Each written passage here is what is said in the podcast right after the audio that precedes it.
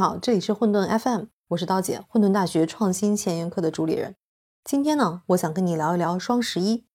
今年其实已经是第十一个双十一了，热度依然很高。对于对商业有兴趣、对营销有兴趣的朋友，双十一是一个特别好的学习场景。我们可以去观察、去分析，今年又冒出了什么新的花样或者新的套路。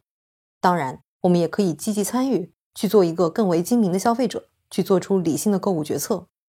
有句话说：“城里套路多，商家的套路啊，真是非常难以躲避。因为我们的大脑有一个天然的缺陷，叫做能不思考就不思考，因为这样节省能量。很多决策都是潜意识完成的，根本就没经过理性分析。因此呢，在消费决策的时候，许多商家会精心研究我们的心理机制，在定价策略上发展出了很多的技巧，设置对于产品价值、价格的参照标准，也就是价格锚点。来利用我们的潜意识，提高我们对于商品价值的感知，进而愿意为高价格的产品付费。价格对于商家利润的影响至关重要。美国有一份调研说，价格每提升百分之一，企业的平均利润就能上升百分之十一。这也就是为什么商家都会在产品价格上费尽心思的原因。今天呢，我就来给你讲两个关于价格锚点的经典应用。如果你是商家，你可以检查一下你的定价策略。是不是够聪明？如果你是消费者，你可以检查一下你的双十一购物车是不是够理智。总之呢，这就像是一场攻防战，拼的是彼此的认知水平。第一个应用叫做“三的威力”。曾经有一位国际知名的市场营销学教授柏维良，他在混沌讲课的时候出过这样一个题目：如果你是肯德基的冰淇淋产品的负责人，你想通过改变产品定价来提高利润，比如说原来的定价是两块钱。你会怎么做呢？如果采取三的威力定价法，你可以这么做：你可以提供三种冰淇淋，分别定价一块五、两块五、六块五，分量上稍作区别。你就可以通过宣传一块五的特价冰淇淋，吸引更多的客户。但是到店之后，人们会发现，居然有三种冰淇淋可以选。事实上，可能只有百分之二十五的人会选择一块五的冰淇淋，百分之七十的人会购买两块五的冰淇淋。而只有百分之五的人会购买六块五的冰淇淋。六块五的冰淇淋并不是为了卖出去，而是以它作为价格锚点，给消费者建立一个参考系。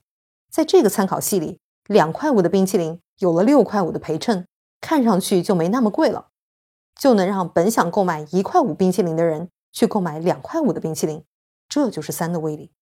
当然了，很有趣的是，如果我们发现六块五的冰淇淋，购买的人有百分之二十五，你就会知道，这就意味着六块五的参考价格已经不够高了，你有更大的利润可以去赚了。白教授说，星巴克就是这样，在美国，他们曾经只销售中杯、大杯、更大杯，因为他们是想将大杯作为主力杯型来卖，但是发现价格偏贵的更大杯的销量居然也不错，已经不能成为一个合格的价格锚点了，反而有成为主力杯型的可能性。之后，星巴克在美国就引入了一个新的杯型——超大杯。这款超大杯咖啡有九百一十六毫升。我查了一下，人的胃容量平均是九百二十七毫升。喝了超大杯型的咖啡之后，一般人的胃就只剩下了十一毫升了，简直不可思议！根本不会有人买这款超大杯型的咖啡。它的推出就是为了作为一个价格锚点，让原来的更大杯看上去很合理。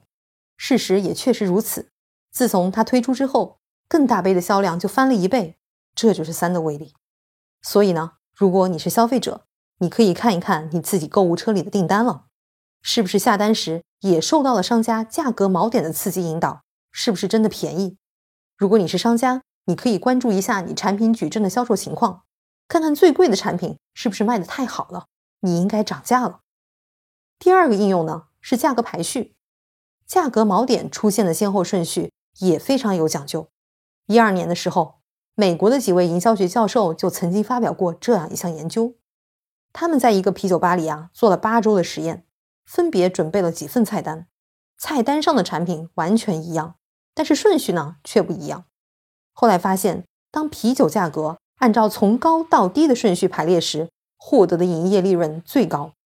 原理是什么呢？其实很简单，当消费者对一系列商品进行估价的时候。